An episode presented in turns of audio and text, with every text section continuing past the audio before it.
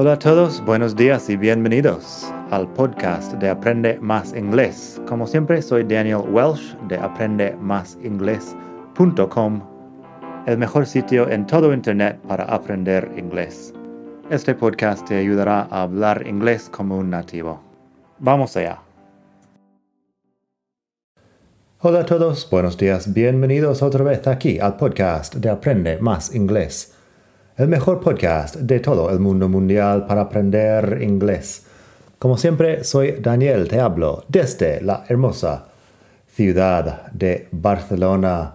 Hoy vamos a hablar un poco de las preposiciones. A veces cuando daba clases presenciales alguien me preguntaba, pero Daniel, ¿puedes explicar todas las preposiciones del inglés en menos de 10 minutos? Y la respuesta es que no, que hay mucho que decir sobre las preposiciones. El artículo aquí está en madridingles.net barra 235, o sea, estamos en el capítulo 235 del podcast y pasando por la web madridingles.net barra 200 35 tenemos las frases de ejemplo.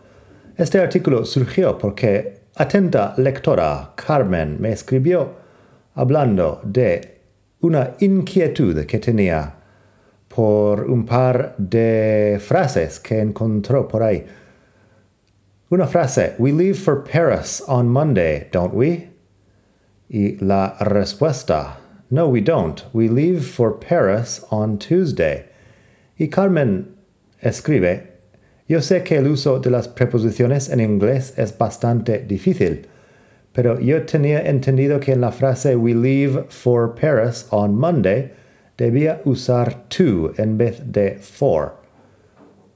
Pues no, la cuestión es que leave es lo importante. Leave for un sitio.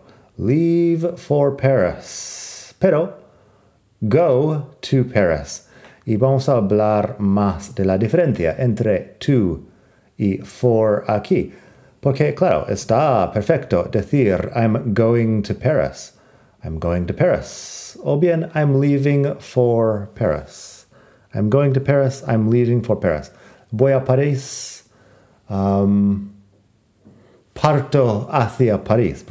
posiblemente sería la traducción. Tengo un capítulo del podcast aquí sobre el verbo leave, me parece. Tengo uno sobre stay y otro sobre leave, donde hablo de estas cosas. Pero leave for un sitio es partir rumbo a este sitio.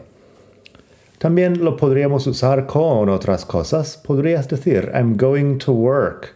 I'm going to work podría ser un, una intención futura I'm going to work, voy a trabajar, pero podría ser voy al trabajo. Work puede ser fácilmente el sitio donde trabajas.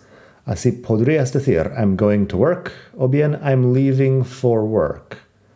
Podrías decir I'm going to English class o bien I'm leaving for English class.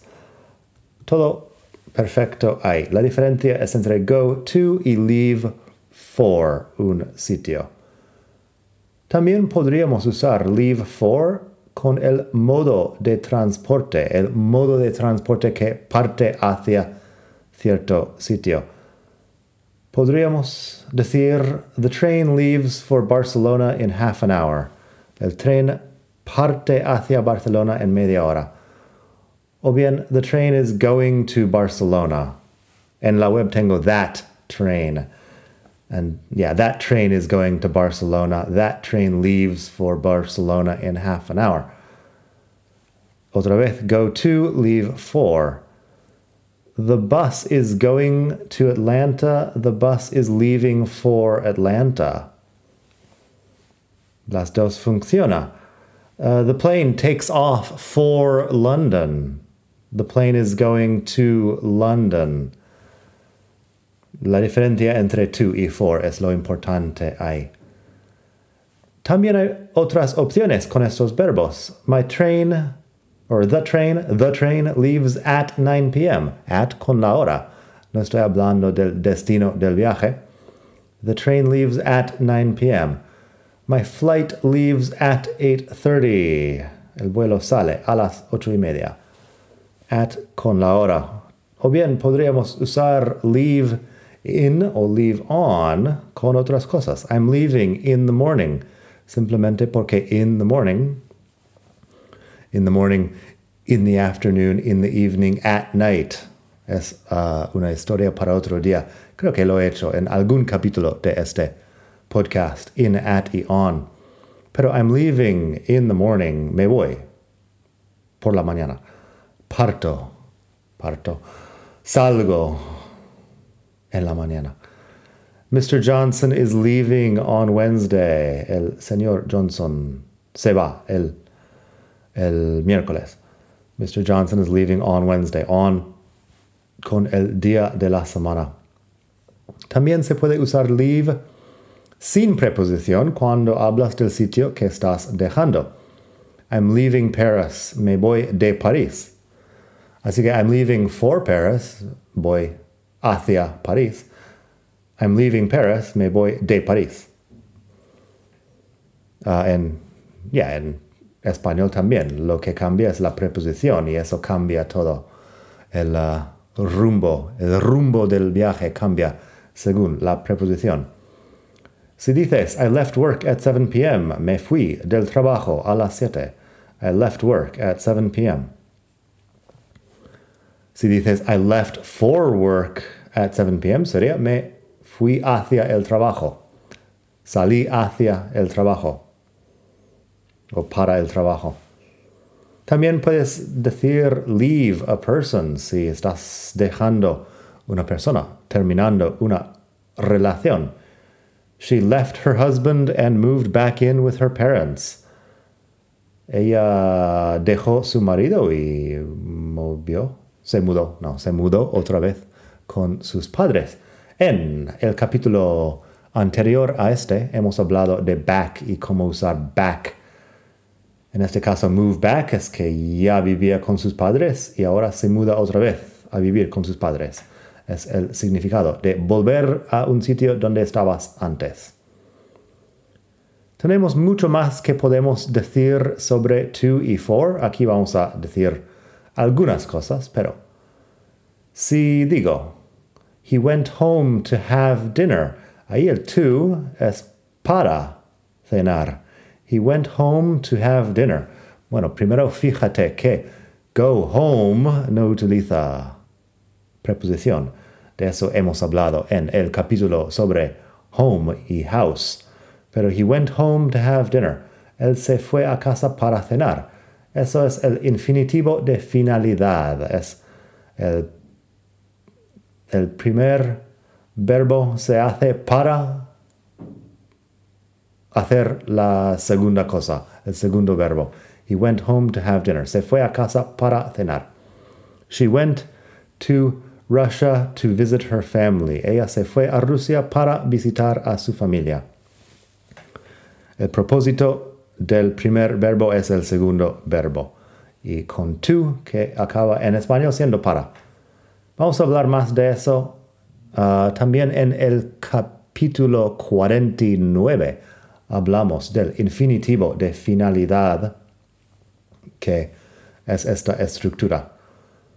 También tenemos for como el destinatario de un regalo, por ejemplo, o el destino de un viaje. Hemos visto ya eso del destino del viaje, pero cuando regalamos algo a alguien, podemos usar to be for someone. This gift is for you. Este regalo es para ti. It's for you. This gift is for you. Sharon bought a new tie for her husband. Sharon compró una, una corbata nueva para su marido. Sharon bought a new tie for her husband. For, él es el destinatario del, de la compra. Uh, don't eat that sandwich. I made it for Bobby. Uh, no comas. El sándwich lo hice para Bobby. Bobby es el recipiente, supongo, del sándwich. Um, he left for work an hour ago. Bueno, eso es left for work, que es el destino del viaje, con work, que es el sitio donde trabaja. Y otro ejemplo del destino de un viaje, that train is bound for Manchester. Bound es una palabra interesante. Significa básicamente rumbo a un sitio. That train is bound for Manchester. Um, yeah, bound. Hay mucho más que se podría decir sobre bound. Bueno, no mucho más. Poco más. Algo más que se podría decir sobre bound, pero lo haremos en otro momento. Este, en este capítulo vamos a hablar más de las preposiciones, pero bound for es que vas rumbo a algo. Luego tenemos algo sobre for más el gerundio para hablar de la función de algo. Hemos hablado de uh, los usos del gerundio en un vídeo en YouTube últimamente, por lo menos. For más el gerundio para la función. This program is for editing videos. Este programa es para editar videos. This program is for editing videos. This program is for editing photos. This program is for writing music. Un programa, una aplicación para hacer tal cosa. Y el gerundio ahí es importante también. That tool is for opening cans. Esa herramienta se usa para abrir latas. That tool is for opening cans. For con el gerundio opening cans. Y también, there's a special knife for cutting fish. Hay un cuchillo especial para cortar pescado. There's a special knife for cutting fish. Así que eso, la función de algo con uh, el objeto for y el gerundio. Luego podemos usar to más infinitivo para hablar del propósito de una acción. Eso lo vimos antes. Es el infinitivo de finalidad. He got up early to see the sunrise. Él se levantó temprano para ver la, el amanecer. He got up early to see the sunrise. I called to invite him to the party. Bueno, ahí tenemos to dos veces.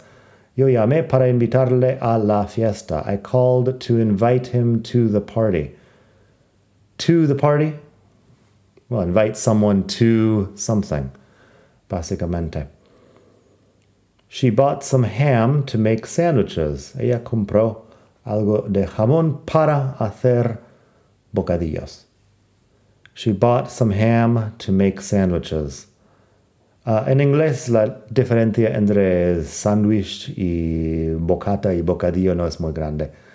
Así que yo digo sandwich para muchas cosas. We went to the cinema to see the new Batman movie. Ahí tenemos, fuimos al cine. We went to the cinema. El destino del viaje. Y tenemos to see the new Batman movie. Para ver la nueva película de Batman. We went to the cinema to see the new Batman movie. Y también podemos usar otros verbos de movimiento aparte de go para hablar del destino de un movimiento. Tengo otro ejemplo ahí en la web. She went to Cuba on her last holiday. Ella se fue a Cuba en sus últimas vacaciones. She went to Cuba on her last holiday. Pero otros verbos de movimiento también funcionan. They walked all the way to the top of the mountain.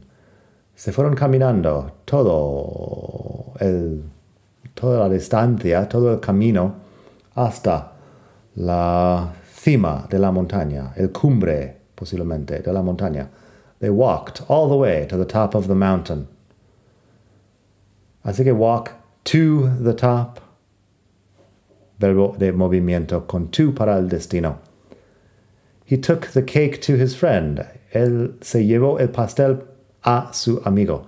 He took the cake to his friend. El amigo es el destinatario, pero se entiende que él está moviéndose en la dirección de no sé, la casa de su amigo, posiblemente.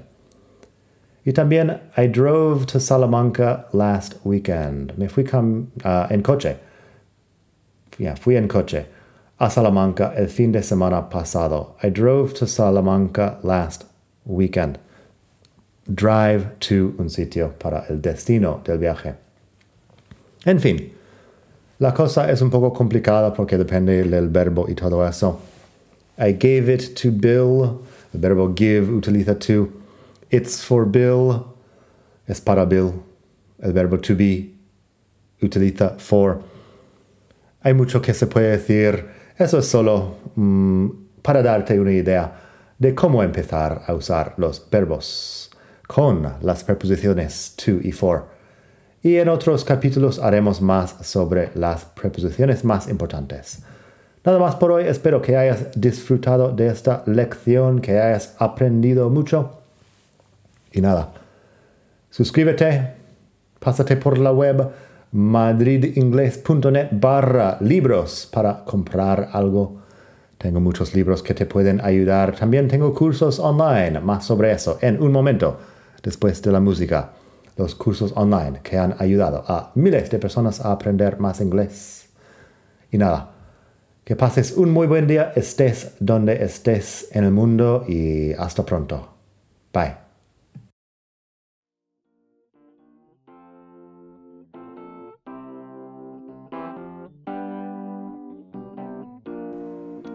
Gracias por escuchar. Como siempre puedes pasar por mi web aprendemasingles.com para mucho más tengo vocabulario, expresiones para hablar, phrasal verbs, gramática, pronunciación y mucho más en la web.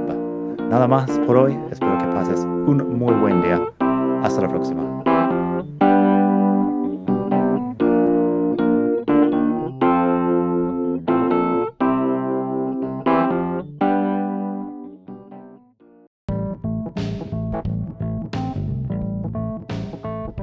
Ya que estamos aquí, si quieres avanzar mucho más, tengo cursos online en vídeo y los ofrezco con un descuento a los que escuchan este podcast. Pásate por aprendemasingles.com barra cursos para ver todos los cursos que tengo. Ahí encontrarás inglés básico si quieres empezar desde cero absoluto Encontrarás phrasal verbs para hispanohablantes si quieres dominar los 105 phrasal verbs más importantes del inglés. Tienes pronunciación fácil del inglés que te ayuda con los sonidos importantes del inglés que no existen en el español y además las palabras clave que quizá estás pronunciando mal sin saberlo y mucho más. Entra el código podcast al pagar y recibirás un descuento del 33%. Esto otra vez es aprendemasingles.com barra cursos y el código es podcast. Aprendemasingles.com barra cursos. Gracias.